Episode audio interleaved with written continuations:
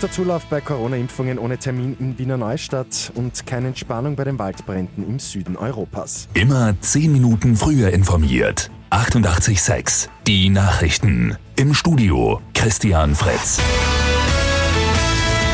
In Niederösterreich haben am Wochenende Pop-up-Aktionen zur Coronavirus-Impfung begonnen. In Wiener Neustadt konnten sich Impfwillige ohne Voranmeldung und Termin impfen lassen. Bis gestern Abend haben mehr als 1400 Menschen das Angebot auch genutzt. Eine Woche davor waren es weniger als die Hälfte.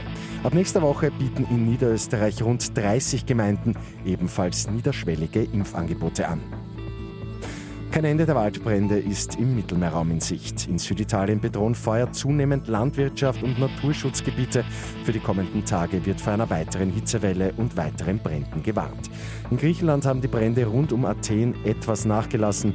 Dafür steht ein großer Teil der Insel Euböa in Flammen. In der Türkei ist vor allem die westliche Provinz Mugla betroffen. Ein Blick zur Lotto 6 aus 45, da haben gleich zwei SpielteilnehmerInnen den Doppeljackpot geknackt. Der Gewinn jeweils rund 1,2 Millionen Euro. Und Startschuss zum gemeinsamen Kampf gegen den Klimawandel im Waldviertel. Die gute Nachricht zum Schluss. Die Gemeinden Heidenreichstein, Litschau, Eggern, Eisgarn, Haugschlag und Rheingas werden jetzt auch eine Klimawandel-Anpassungsmodellregion. Im Zentrum des Programms stehen die Entwicklung und Umsetzung von regionalen Maßnahmen. Das umfasst unter anderem die Bereiche Wald, Land und Teichwirtschaft. Mit 886 immer 10 Minuten früher informiert.